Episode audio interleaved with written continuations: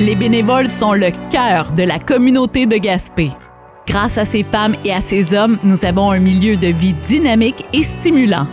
Que ce soit dans le domaine sportif, culturel, communautaire ou dans le développement local, les bénévoles font une réelle différence dans notre quotidien. Par l'entremise de ce balado, la ville de Gaspé et le Centre d'action bénévole Auban vous font découvrir des bénévoles au cœur d'art, mettent en lumière leur importante contribution et leur disent merci. Très contente de vous présenter notre invitée aujourd'hui. Euh, c'est une femme très impliquée depuis longtemps bénévolement euh, dans tous les milieux où elle a habité. Elle s'est impliquée et ça se poursuit. Aujourd'hui, bien, on va la découvrir un peu plus dans ses différentes implications bénévoles. Je reçois avec beaucoup de plaisir France Côté. Bonjour France. Bonjour Caroline. France Côté, il y en a trois à Gaspé. Donc euh, vous, vous êtes celle qui habite à Lens au Griffon, on pourrait dire? Oui, c'est ça. Donc déjà, ça va situer les gens. D'abord, j'aimerais ça qu'on fasse un tour d'horizon de vos différentes implications bénévoles. Elles sont quand même nombreuses. Depuis, il y en a que on pourrait parler de, toutes les implications, mais on va aller avec les principales, celles qui vous occupent depuis euh, les dernières années. Ouais. Présentement, euh, c'est le centre d'action bénévole surtout. J'ai eu la Croix-Rouge jusqu'à ce mois-ci, c'était depuis 2000, euh, ouais, 2007. Et ben, malheureusement, on, a dû se retirer. ma conjointe est, malade et on faisait ça en équipe. Il faut toujours être deux. Puis comme on couvrait le secteur de lanceau griffon alors c'est un avis, il y a des besoins de remplacement à, à la Croix-Rouge canadienne pour le secteur de, de, de Gaspé. Ça, ça, a été quand même long, intéressant. Et euh, on, est, on est intervenu dans, dans des situations en dehors de la région aussi. Mais moi, mon application a commencé avec les inondations à Rivière-Ornard en, en 2008. C'est ça. Et puis, euh, à partir de ce moment-là, il n'y avait pas d'équipe ici. Il y en avait une à Gaspé, mais qui couvrait uniquement le secteur du centre-ville de Gaspé. Et euh, j'ai été chef d'équipe pendant six ans, à peu près cinq, six ans. Et euh, par la suite, j'ai transmis ça à quelqu'un d'autre et je suis resté membre de l'équipe. Mais on est allé couvrir euh, dans l'équipe. Moi, j'ai été au lac Mégantic quand il y a eu le déraillement. Ah oui, euh, OK. ça, c'était une grosse expérience. Là, je m'en allais couvrir les feux qu'il y avait eu en Alberta. Puis, euh, comme le déraillement a eu lieu en même temps, j'étais toute prête. J'avais passé le certificat médical qu'il fallait, puis tout ça. Puis, euh, fait que je me suis ramassé au lac Mégantic pour deux, deux, semaines. Puis, on va en reparler plus tard de cette expérience-là parce que certainement que ça a dû être marquant. Puis quand vous parlez d'être chef d'équipe et membre de la Croix-Rouge, j'aimerais ça que vous me parliez de la distinction entre les, ces deux fonctions-là qui doivent être différentes. D'abord, un chef d'équipe, qu'est-ce que ça fait pour la Croix-Rouge canadienne? Euh, ben, c'est un chef d'équipe de l'équipe euh, d'intervention d'urgence. C'est local, ça couvre des sinistres euh, de petite et moyenne envergure, comme par exemple le dernier moyen qu'on a eu, c'était le cégep, là, quand il y avait eu le feu dans les résidences. Oui. Euh, chef d'équipe va recruter des membres, va euh, faciliter la formation des membres, va organiser les réunions pour euh, concerter les membres, les tenir à jour. Euh, fait que c'est un rôle de, de rassembleur, si je peux dire. Tandis qu'un membre, euh, ben c'est lui qui intervient, comme le chef d'équipe va intervenir aussi, c'est-à-dire qu'on apporte euh, la Croix-Rouge a des politiques euh, qui s'appliquent dans le cas, par exemple, d'une personne qui va perdre des biens, soit une maison ou partiellement ou au complet, va perdre ses vêtements. Ben, on va fournir trois jours de de logement temporaire parce que le temps de contacter les assurances puis tout ça. Euh, trois jours de logement, de nourriture et des vêtements selon la saison. Il y a comme un forfait pour euh, chacun des aspects. on parle de feu, mais ça peut être, peut être un accident, un gros accident qui se passe. Euh. puis d'autre part, à la Croix-Rouge, il y a d'autres niveaux de, de d'implication aussi. J'ai eu à, j'ai pris le mandat l'an passé pour l'ensemble de la région de la Gaspésie de de, former les euh, les chefs d'équipe ou les responsables des plans d'intervention d'urgence dans chaque équipe. Il y a aussi d'autres types d'implications où on nous demande. Là, euh, j'ai été euh, je me souviens plus comment ça s'est passé, mais je, me, je suis devenu membre, euh, un des 50 membres au Canada qui avait maintenant, c'est rendu 24 là, depuis deux ans. C'est des membres qui sont des membres conseils euh, au niveau national pour la gestion de la gouvernance euh, de, de la Croix-Rouge. Au sein de la communauté de Gaspé, l'équipe de la Croix-Rouge canadienne, c'est combien de personnes dans notre communauté, vous diriez? Ben présentement, euh, on, on, était quatre, là, mais on, on, a, on a le droit d'être jusqu'à 11. Okay. Mais c'est ça. C'est pour ça qu'on a laissé, mais je souhaite vivement qu'il y ait des nouvelles personnes. Alors, j'espère qu'on va en trouver euh, bientôt. Les gens qui me connaissent peuvent toujours s'adresser à moi si je les ai pas contactés, mais j'ai contacté tout le monde que je croyais qui pouvait être disponible. Alors, je l'ai référé aux bonnes personnes. Et euh, quand même, le rôle de la Croix-Rouge canadienne est majeur parce que ça arrive dans des situations d'urgence. On en entend parler souvent de façon, je dirais, nationale, mais on oublie parfois qu'il y a des gens au sein de notre communauté, comme vous, qui s'investissent et qui font en sorte que les gens qui en ont besoin lors euh, de, de sinistres, notamment, ça se passe vite. Là, il y a un sentiment d'urgence dans cette implication bénévole-là et on a besoin aussi d'avoir euh, des ressources dans le milieu. Donc, c'est important, hein, l'impact de cette implication bénévole-là. D'autant plus que notre territoire est très grand. Et euh, ce que j'ai j'ai fait quand j'étais chef d'équipe, j'ai recruté des gens dans les différentes parties de, de, du territoire de la MRC de Gaspé. Parce que notre territoire va quand même de, de Grande-Vallée jusqu'à Prével. C'est quand même grand pour euh, le nombre de personnes qu'on est et ça se peut qu'on soit pas là aussi. C'est les journées où les sinistres arrivent. Alors, euh, s'il y a des gens qui m'entendent, qui viennent de, de Grande-Vallée, qui s'intéressent, de Cloridorme, de Pointe-Jaune, ben, c'est les c'est les places euh, où il y aurait des grands besoins d'avoir quelqu'un si la communauté proches euh, souhaitent avoir des services de la Croix-Rouge, faut être en mesure, pour être en mesure de les donner, il faut avoir été formé. Alors, il faut y penser d'avance. Quel que soit votre âge, il y a toujours, euh, il y a des gens qui sont euh, membres dans d'autres régions qui ont 18 ans.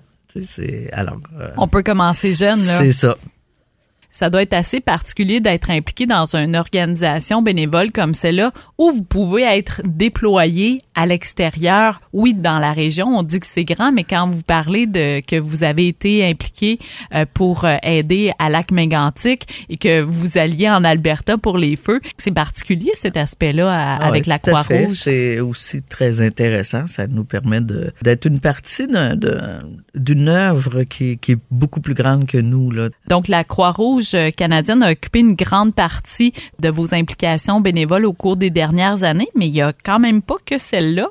Euh, vous êtes notamment impliqué au sein du Club social féminin de Gaspé aussi.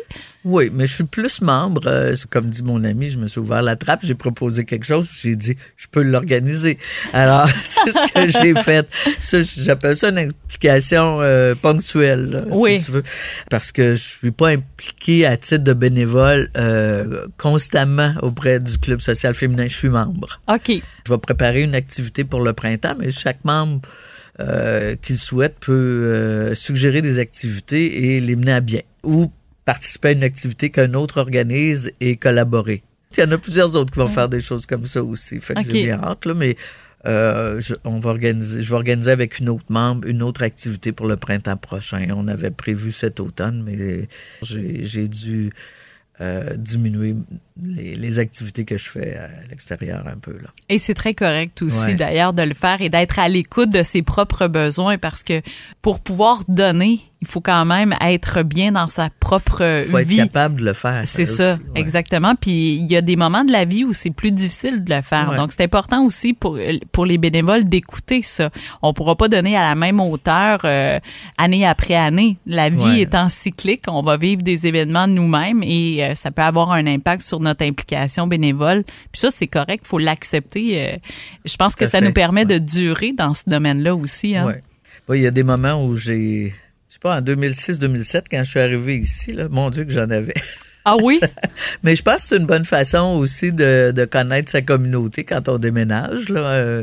de s'intégrer euh, dans son nouveau ça fait milieu. 17 ans. Je, je pense que j'étais bénévole dans quatre, cinq organisations en même temps. À un moment donné, j'ai dit où.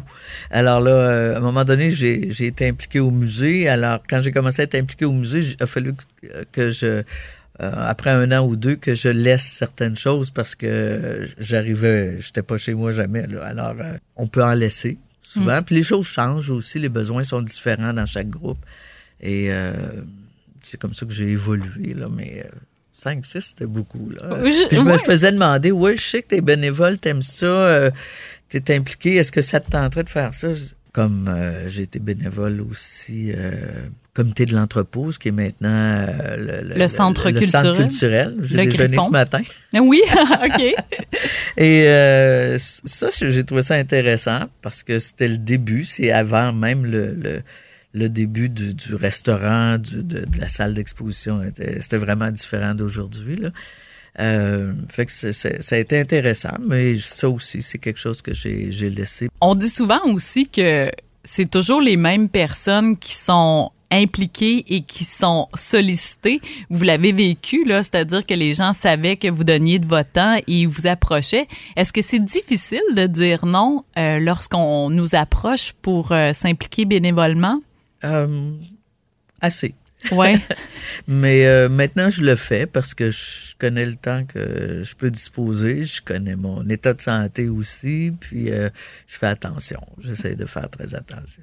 Parce qu'à un moment donné, si ça déborde, là, le danger, c'est que ça, ça peut peut-être devenir plus une corvée qu'une implication agréable à faire que de faire du bénévolat. Oui, c'est ça. C'est pour ça que j'aime ça, travailler avec le CAB, par exemple, le Centre d'action bénévole. Euh, je trouve qu'ils sont très à l'écoute de nos capacités ou pas. Je, je passe la popote roulante, c'est la chose que je fais le plus souvent. Là.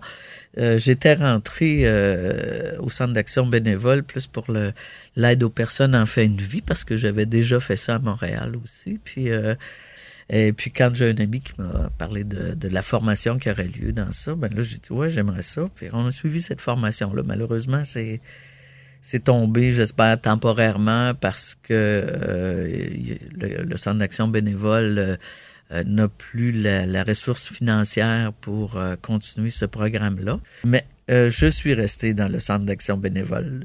Pareil, on m'a proposé la popote roulante. J'ai dit, ben oui, c'est le fun, ça. J'aime vraiment ça. C'est un plaisir.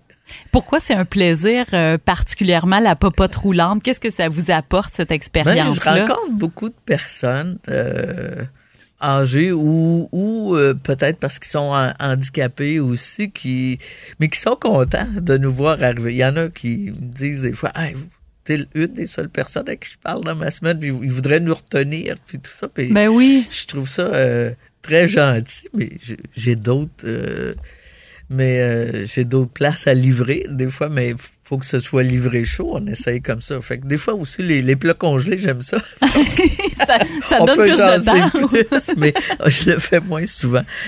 C'est moins souvent aussi que ça arrive. La popote roulante, ça consiste en quoi? Est-ce qu'on cuisine les repas ou on, on les livre? C'est plus la livraison. On les livre. On les livre. Euh, qu'on soit de, de Gaspé ou comme nous, de Lanceau Griffon, on va chercher. Euh, on va chercher à Rivière-au-Nord, par exemple. Euh, présentement, c'est la résidence pour personnes âgées euh, qui est à Rivière-au-Nord. On va chercher nos plats là avec euh, on nous fournit des valises, ces choses-là, puis la liste des adresses et le, le coût des repas. On, on, va chez chaque personne, puis quand on commence à l'avoir fait, souvent on a des ça, ça va assez vite, tout le monde l'a bien chaud. C'est sympathique. Tout le monde connaît tout le monde. On finit par se faire des amis sur tout le territoire en faisant ça. Puis, ils se demandent, euh, vous, je vous connais pas, d'où vous venez, qu'est-ce que vous faites. Fait que c'est, euh, tu, vois que les, gens ont besoin de parler, puis ils peuvent moins sortir. Fait que si tu vas à eux, c'est comme s'il y avait une sortie. Ça brise l'isolement, finalement, de tout un chacun. Oui ça, fait sortir, sauf que nous, on le fait à deux parce que moi, j'aime pas tellement conduire. Mais mon ami est très bonne dans ça.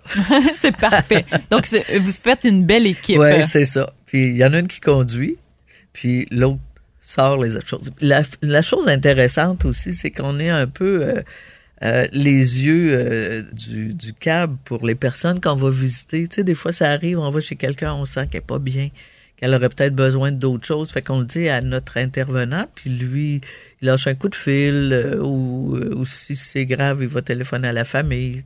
Puis ça, je trouve ça important parce que c'est un des liens pour pas que quelqu'un soit tout seul. Oui. Tu sais, je fais aussi des, parfois des visites d'amitié. C'est c'est un peu la même chose. C'est quelqu'un qui se sent tout seul. Puis, à un moment donné, c'est une phase. Tu sais, peut-être que c'est deux, trois mois. Il s'est senti tout seul là, où les enfants ont pensé qu'ils se sentiraient tout seuls. Là, ils ont demandé l'aide du câble. Des fois, bon, ça dure deux, trois fois. Finalement, il y a quelqu'un d'autre de nouveau qui arrive dans le décor, puis c'est de la famille, fait que ça va bien, là, il- le problème est résolu. Fait que c'est euh, c'est aussi un mandat intéressant chez Oui. les gens d'être ça nous permet de d'aider sur le long terme. tu sais. Je trouve ça intéressant ce que vous apportez parce que vous êtes un peu les yeux euh, d'organismes euh, qui, euh, pour qui c'est la mission, mais vous êtes leurs yeux sur le terrain, c'est-à-dire vous êtes des sentinelles. C'est ça. Euh, il faut avoir une certaine sensibilité et une ouverture à l'autre pour déceler euh, les besoins ou peut-être justement la détresse, le, sentiment d'isolement. Donc, il faut vraiment être à, l'affût et à l'écoute des signaux des gens qu'on côtoie par notre implication bénévole. Oui, c'est ce qui nous rend utile, nous donne le, le sentiment d'être utile à notre société. Je, je travaille plus maintenant. Fait que avant ça, j'avais des clients aussi qui je pouvais être utile. Maintenant, ben, il faut trouver quelqu'un d'autre. Exactement. Euh, c'est un peu égoïste, mais ça fait du bien de faire du bien à quelqu'un d'autre. Quand on bénévole, on fait pas juste donner, on reçoit aussi Ben oui, beaucoup. ben hein? oui, c'est sûr. Qu'est-ce que vous recevez, vous, par vos différentes implications? J'ai l'impression que ça, ça diffère d'une implication à l'autre. Oui, hein? c'est ça. Ça Il nourrit y en a que c'est peut-être un peu professionnel. Tu sais, encore, je suis dans le bain où je me. Tu sais, ce que j'ai fait l'autre fois pour euh, le, le club social féminin ou euh, le- le- la maison au lilas de Lens. euh, c'est sporadique, mais ça me permet de renouer avec mes, mon organisation professionnelle, si tu veux. Euh, puis que ça serve à quelque chose encore. Tu sais, Oui. c'est- comme. c'est peut-être pas la fine pointe de tout, mais ça fonctionne. Fait que c'est parfait. L'autre aspect, c'est l'aspect humain, le contact humain qu'on a avec le monde. Ça, ça me, ça me remplit. Parce que c'est un partage avec l'autre, le bénévolat. hein? Ouais. On rend service, Ouais. mais on vit quelque chose. La personne te donne quelque chose, elle te le dit que tu es utile aussi. Tu, sais. Si tu te fais dire euh, Ah, vous êtes une des personnes que je vois dans ma semaine. Tu sais, elle nous attend. Il y en a des gens qui nous attendent, on n'a pas besoin de sonner. là. C'est- Mhm. C'est un événement dans Ouais. leur semaine qui est important et ça le rend important Ouais. pour vous aussi. Ouais. Je trouve ça vraiment intéressant. C'est tellement riche et je pense que on peut parfois oublier qu'on reçoit quand on donne. Même si c'est un cliché de le dire, là, ça reste que c'est la réalité. Mais si on recevait rien, on serait plus là pour donner non plus. Tu sais, Oui. c'est- c'est- ça nous intéresserait pas, je pense. Mm, exactement. Euh, vous avez parlé euh, de la maison au Lila de Lens, qui est Ouais. une autre de vos implications sporadiques, celle-là. Mais qu'est-ce que vous faites auprès Ah, de j'ai rempli organe? des formulaires, là, ben, des, des demandes pour euh, euh, certains emplois. Alors, ça, c'était des choses que je connaissais. Et ça rejoint votre expertise professionnelle dans ce cas-ci. c'est ça. D'ailleurs, c'était quoi votre euh, background euh, de professionnel? Parce que là, vous êtes à la retraite, mais euh, parce que souvent, nos implications bénévoles ont aussi un lien avec l'expérience professionnelle, c'est-à-dire qu'on continue de contribuer dans notre champ d'expertise, mais par le bénévolat. Donc, la vôtre, c'est quoi? OK. Moi, j'ai une maîtrise en administration des affaires et j'ai j'ai une firme de gestion conseil en marketing, surtout pour des entreprises culturelles. Parce que je viens d'un milieu culturel avant ça. Alors, c'est pour ça que j'ai été impliqué dans plusieurs entreprises culturelles aussi. Euh, je l'ai fait quand j'étais au HEC. Euh, je l'ai fait ici quand je suis arrivé. Euh, à Montréal, j'étais impliqué dans des, un théâtre. Ça allie à la fois votre expertise professionnelle, mais qui est aussi un champ d'intérêt personnel, la culture. Oui, oui. Ben, c'est pour ça. Au musée, je me suis impliqué parce que, un, mon mari était historien. Je connaissais la culture. J'ai toujours été une fan de musée. Euh, fait que c'est comme ça que je suis rentré membre du musée. Je, suis arrivé comme Ok. représentant de la chambre de commerce. Puis je suis resté là euh, de 2007 à 2019, 12, 12 13 ans. là. Puis à un moment donné, j'ai été élue présidente et, et, euh, à un moment donné, ben, c'est ça. C'est toute chose, toute bonne chose à une fin. Là, j'ai, j'ai démissionné parce que mon temps était fait. Je pense que c'était le temps de partir autre chose au musée.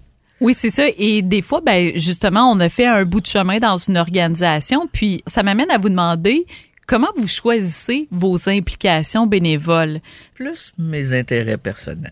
Quand mon mari est mort en 2002, je me suis impliqué dans l'entraide d'une Marie, aider des personnes euh, qui étaient atteintes de cancer et qui étaient en fin de vie pour les accompagner. C'était vraiment très proche de moi, mais j'avais besoin de ça. Moi aussi, j'ai eu un cancer à la même époque. OK. Euh, c'est là que j'ai arrêté de travailler aussi. Ben, je me suis dit, bah, j'ai pas vraiment envie de travailler. J'avais pas l'esprit à ça, puis j'avais peut-être pas besoin de tant travailler. Et je suis déménagé ici, ben, je me suis dit, bon, ben, je vais vivre d'autres choses. On verra. Puis, euh, ben, je me suis intéressé à ça hein, parce que ça, faisait partie de moi. Et quand j'ai été, j'ai été euh, m'inscrire euh, encore pour les cours d'aide aux personnes en fin de vie du Centre d'action bénévole, c'est encore la même flamme qui m'allumait là-dessus. Je, j'ai aimé beaucoup l'expérience que j'ai faite à Montréal sur ça et j'aurais souhaité faire la même chose. Mais le contexte est un petit peu différent. Euh, mais on n'a pas eu l'occasion même de pratiquer tout ce qu'on avait parce que ça, n'a pas vraiment duré assez longtemps. J'espère que ça va se, pouvoir se, euh, se recréer euh, via le CAB ou un autre organisme parce que c'est vraiment un besoin. Il y a des gens qui meurent seuls. Ça devrait pas exister. Je suis tellement d'accord avec vous. Puis on, on peut pas savoir. Puis c'est pas seulement le fait de mourir, c'est tous tes, tes derniers tes derniers moments qui peuvent être six mois, qui peuvent être un an. Euh, une des personnes que j'avais accompagnée à Montréal est en fin de vie pendant un an. je suis déménagée ici, puis elle, était encore là, puis on s'écrivait, on se téléphonait. Hmm. Tu sais, puis elle dit, c'est pas pareil. Avec... Ben, c'est parce qu'on avait, on avait vraiment euh, connecté ensemble. Puis hmm. euh, je suis retournée des fois à Montréal aussi pour accompagner des gens. Hmm dans ce système-là ou un autre là, euh, personnel parce que c'est important pour moi. Mm. Et ça doit être d'une richesse humaine, ce qu'on vit. Un, ça t'enlève ta peur à toi parce que tu, tu vois bien qu'il y a des gens qui, qui prennent bien ça. C'est juste que il faut que ça se passe bien. Il faut pas euh, tourmenter une personne de plus en essayant de régler ses, problèmes qui n'ont jamais été réglés, mm. par exemple tu vois toutes sortes de choses, tu es un observateur, mais en même temps, toi, ça te sécurise aussi. Hmm. C'est ce que ça me fait, moi. Et ça fait réfléchir, j'imagine, euh, une certaine introspection qu'on vit au travers. Euh, c'est certain. Ah, c'est très, très riche tout ça. Vous avez fait allusion tout à l'heure au fait que vous faites parfois du bénévolat en équipe. Et je trouve ça vraiment intéressant de s'impliquer à deux. C'est encore plus agréable. On vit un moment euh, ensemble à, titre de bénévole, notamment sur la popote roulante. Je trouve que c'est un beau concept, ça, qui pourrait peut-être faire en sorte que davantage de gens vont avoir le goût de s'impliquer. Quand on le fait ensemble, tu sais, tout est plus facile. Il y en a beaucoup pour la popote qui sont deux. Ah oui? comme il y a un monsieur qui vient dans le même secteur que nous avec sa fille. Monsieur est plus âgé. Je sais que ces deux-là, je les ai rencontrés dernièrement. Ils étaient là. Et en plus, vous vivez quelque chose tu en tant qu'équipe euh, dans cette implication-là. Moi, c'est arrivé parce que mon ami faisait des rapports d'impôts pour les pour certaines personnes qui sont euh, euh, affiliées au CAB. Fait que là, j'ai dit, ben, tu peux faire ça avec moi, hein? Parce que moi, j'aime pas conduire. Sans ça, J'aime pas ça. Ben, c'est correct aussi, hein? Enfin, on peut pas tout aimer. Je conduis, mais j'aime ça avoir un chauffeur privé. c'est votre petit côté princesse, c'est hein? Ça. ah, c'est bien. Si je vous demandais, qu'est-ce qui vous rend le plus fier dans votre implication bénévole? Hmm, c'est peut-être de faire une différence dans la vie des gens, quel que soit le niveau d'intervention qu'on a. Euh, plus ça que n'importe quoi, je pense. Et en termes de reconnaissance, vous le sentez que vous faites une différence à l'évidence. Ouais. Comment vous aimez être reconnu dans votre implication bénévole? Tu sais, les organisations, des fois, se demandent comment on peut dire merci. Vous, qu'est-ce qui vous ben, fait plaisir? Ce que vous faites là, c'est intéressant. Ça dit merci à tout le monde, j'espère. Moi, j'ai pas besoin d'objets, j'ai pas besoin de recevoir de cadeaux ça, ça m'intéresse plus ou moins, surtout quand on se trompe de cadeaux. J'en ai pas besoin. C'est des affaires matérielles. Fait que ce qu'on a de besoin, c'est euh, que les gens juste te disent merci, c'est tout. Une tape dans le dos. Ben, c'est ça, c'est c'est suffisant. On, on, a des soupers, des fois tout le monde ensemble. Ça, c'est intéressant aussi. Euh, ça, c'est un beau merci, c'est correct, c'est le fun. Un souper ensemble. C'est un souper, un déjeuner, des fois avec d'autres gens là, qui, qui, sont membres, on partage. En fait, connaître les autres bénévoles, c'est plaisant. Puis l'autre merci, ça vient des gens chez qui on va, qui sont contents de nous voir parce qu'on arrive. Fait que c'est pas plus que ça. On n'a pas besoin de se casser la tête si longtemps.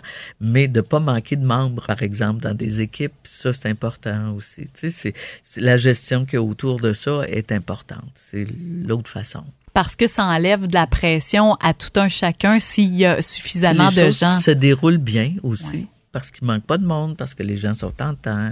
Ou, tous ces petits détails-là de gestion sont importants euh, pour qu'on soit content de, de faire ça. Pour que ça demeure agréable. Oui, c'est ça. Si je vous demandais, France, si vous avez un souvenir d'une expérience marquante que vous avez vécue à titre de bénévole, qu'est-ce qui vous vient en tête? Euh, marquante, mon premier, mon premier bénévolat à vie. Oui, hein? c'était, c'était quoi? J'allais dans une école privée. Il y avait, euh, c'était des religieuses qui avaient des missions en Afrique. Alors là, je sais pas comment c'est arrivé, euh, mais pour venir en aide aux religieuses, on avait su qu'ils avaient besoin d'argent et euh, du savon pour les gens. Tu sais, il manquait même des choses comme ça. Ou on avait eu le témoignage d'une religieuse, ça, je m'en souviens plus, mais je savais qu'il y avait des besoins. De base. Là. Ouais, c'est ça. De l'argent pour acheter de la nourriture, puis du savon pour pouvoir se laver. Fait que là, j'ai j'ai monté une pièce de théâtre, une pièce de Molière. Euh, je jouais dedans, mais j'étais le metteur en scène aussi. Puis euh, le prix d'entrée, c'était 25 sous plus une barre de savon. mais c'est bon comme concept. Fait que là, j'avais les choses que j'avais envoyées. Mais ce qui était drôle, c'est que ça a bien marché. Il y avait beaucoup de savon. Et je t'avais emballé ça. Moi, je m'imaginais que le savon, ben, je dis, si ça tombe dans l'eau, ça sera plus bon. Fait que j'ai emballé ça dans du plastique. Je m'imaginais des porteurs dans une savane, mais avec de l'eau en dessous, puis ça pouvait tomber dans l'eau qui porterait ça au-dessus de leur tête. Fait que c'était hyper emballé. Euh, quelques années plus tard, j'ai pensé qu'ils ont dû envoyer l'argent, mais jamais le savon. Parce que ça aurait coûté une fortune à ah! envoyer tout ça. Mais tu sais, je m'étais trouvé tellement naïve de, de, de penser qu'on pouvait envoyer du savon. Fait que ça, ça a été, ça m'a marqué parce que je me suis dit, bon, j'avais fait quelque chose en voulant faire bien. Ben, il y avait une partie de bien. Il y avait, on avait quand même ramassé de l'argent, mais c'était pas beaucoup, beaucoup. Mm-hmm. À coup de 25 cents, c'est quand même long. 25 cents dans une représentation peut-être de 100 personnes. Fait qu'on peut imaginer que, mais c'était quand même en 1964, là, ça, ça fait longtemps. Fait que ça, c'était ma première expérience. Euh, vous aviez quel âge à ce moment-là? J'avais 12 ans. Et 12 ans? ouais. Eh, mais déjà, vous vous êtes impliqué et est-ce que euh, ça a été finalement l'expérience qui vous a donné le goût de continuer à vous impliquer? Je sais pas si j'ai eu le goût de m'impliquer. C'est comme si ça faisait partie de ma vie.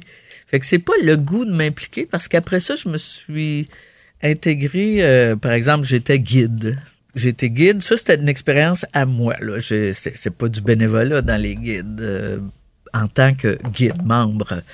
Mais après pour les scouts? Euh? Oui, j'ai fait ça pour les louveteaux. En fait, les cheftaines de louveteaux, c'est souvent, c'est souvent des femmes. Il y avait des gars aussi. Mais comme c'est des jeunes garçons, là, c'est entre 9 euh, et 12 ans. Euh, ou 8 et 12, là, je m'en souviens plus, mais c'est la première, c'est avant les scouts. Ben, c'est des cheftaines, souvent. Fait que là, ça, c'est du bénévole. J'ai fait ça. après avoir été dans les guides, je me suis occupé des, des louveteaux. Après ça, je me suis occupé des guides aussi. J'ai toujours fait des activités comme ça sans qu'on me le demande. Là, j'aimais ça. C'était pas une affaire qui en suscitait une autre. Ça, j'étais dans le mouvement scout, ben je me suis impliqué dans le mouvement scout. Après ça, ben j'ai, c'est sûr qu'à l'université, euh, j'ai fait des, pièces de théâtre, des choses comme ça. C'était bénévole, on faisait ça pour euh, moi, je faisais des décors de théâtre. Puis j'ai été membre tout de suite après ça, quand je suis devenu artisane de la Corporation des artisans à Québec. Puis euh, c'est avant le regroupement de toutes les associations là, qui ont qui ont fait, par exemple, le Salon des métiers d'art à Montréal. Mm. Et ça, j'ai été bénévole quand même plusieurs années dans ça finalement, c'est naturel pour vous de vous impliquer dans votre milieu, dans vos sphères euh, d'intérêt, d'activité. Euh, c'est pas un questionnement. On dirait que ça date finalement. Vous êtes juste fait comme ça. Ça date depuis toujours. C'est ça. Je pense que je suis faite comme ça. C'est pour ça que mon ami me disait, faut, pas que tu parles. Parce qu'elle veut pas que je m'embarque trop non plus. Ah, fait que, mais c'est correct, là. Euh, j'aime ça avoir quelqu'un qui me freine un peu parce qu'elle embarque avec moi aussi. Des fois, ça, ça déteint sur ton environnement, là. Effectivement. Ce que, ce que tu as à faire. Fait que, oui, on, peut le transmettre à d'autres. C'est un peu ça que, que j'observe euh, dans les entrevues que je fais. Et c'est inspirant, justement. C'est sûr que présentement, il y a beaucoup de bénévoles euh, au sein de la communauté qui sont à la retraite parce que, bon, possiblement qu'ils ont plus de temps euh, disponible, quoique les retraités sont très, très occupés aussi et ils s'impliquent beaucoup. Mais il y a une relève à préparer aussi parce que la population est vieillissante et donc c'est important de transmettre ça à nos plus jeunes dès maintenant. Est-ce que vous avez ce souci-là au sein de vos implications lorsque vous regardez qui s'implique? Est-ce que ça, c'est un intérêt que vous avez de pouvoir euh, former? Dans la Croix-Rouge, j'y ai pensé beaucoup. Dans les autres mouvements, c'est si on pense qu'il y a des besoins de remplacement, oui, je m'implique pour euh, trouver euh, des gens mais en, autant que je, peux. Mais c'est pas, ça, se peut pas tout le temps. Là. Je connais pas tout le monde. Et puis. Euh, et vous pouvez pas tout porter sur vos épaules non, plus. non. Mais euh, je suis toujours prête à travailler comme on l'a fait pour le club social féminin. On a recruté des nouveaux membres. Puis euh, je suis toujours prête à travailler au niveau des communications d'un groupe pour qu'il y ait un peu plus de déploiement ou, ou que le recrutement soit plus facile et adapté aussi en fonction des types de groupes. Là. Euh, on peut pas tout faire pareil, mm. même si on connaît une recette qui a bien marché à quelque part. Fait que c'est ça où ma formation m'aide aussi, c'est d'adapter les activités qu'on a en fonction des groupes cibles qu'on veut rejoindre. C'est le nerf de la guerre euh, de bien cibler à la fois les besoins et les clientèles pour faire un arrimage entre tout ça. Oui, exactement. Avoir une formule gagnante. Si je vous demandais en terminant, quelle place prend le bénévolat dans votre vie actuellement? Ben, actuellement, il prend un peu moins de place qu'il en a déjà pris, mais c'est quelque chose que je vais toujours faire tant que je vais être capable, parce que ça m'apporte beaucoup. Euh, je resterai pas assis dans mon salon, regarde la télévision. On fait ce qu'on peut, mm. tant qu'on peut. Et c'est tout ce qui compte d'ailleurs, parce que il n'y a pas un organisme qui va dire non à une heure de bénévolat euh, ici et là, une demi-journée les organismes sont très ouverts à ce que les gens offrent du temps en fonction de leur capacité, de leur disponibilité. Ça, on l'oublie. On dirait que les gens osent pas parce qu'ils n'ont pas de temps dedans, de temps à donner, mais pourtant. Ça fluctue, puis il y a des organismes qui sont faciles à accepter cette fluctuation-là. Là. Euh, les gens, faut qu'ils le sachent aussi. Là, c'est c'est pas parce qu'on s'engage dans quelque chose que c'est c'est comme une job. On est obligé d'y aller euh, de telle heure à telle heure tout le temps. On peut prendre congé si on a besoin de congé. On peut être malade et euh, on aura le temps de se guérir. On peut avoir d'autres tâches aussi des fois quand on, on est plus capable physiquement de faire quelque chose. On peut faire autre chose. Euh, euh, il y a des gens qui enregistrent, euh, par exemple, pour euh, des aveugles, des livres. Tu sais, c'est des affaires ça que j'aimerais faire pour quelqu'un. Si je peux plus sortir de chez moi, je ferais, je ferais quelque chose comme ça. Donc, il y, a toujours une combinaison qu'on peut trouver entre les besoins de la population et ce qu'on a à offrir. Il va toujours avoir un service qu'on peut offrir. Il suffit qu'on soit ouvert à ça et qu'on ait envie de donner finalement. Oui, oui. Mm. Mais merci beaucoup, France Côté, pour tout le temps que vous donnez à notre communauté. Je sens que ça vous nourrit énormément et depuis très longtemps d'ailleurs. Et bien, pour ça, on vous dit merci. Merci beaucoup à vous. Merci. Le balado Je m'implique dans ma communauté est une production de la Ville de Gaspé et du Centre d'action bénévole Le Haut-Banc en collaboration avec Caroline Parlé, consultante en communication. Merci au comité de coordination du projet, Caroline Smith, Geneviève Plourde, Simon-Philippe Lalonde, Anne-Sophie Boudreau et Annick Sinotte de la ville de Gaspé, Monia Denis et Benoît Bande du Centre d'action bénévole Le Auban, ainsi que Caroline Parlé. Recherche, réalisation, entrevue et montage, Caroline Parlé. Studio d'enregistrement, Radio Gaspésie. Pour découvrir d'autres portraits de bénévoles, rendez-vous sur le site Internet de la ville de Gaspé.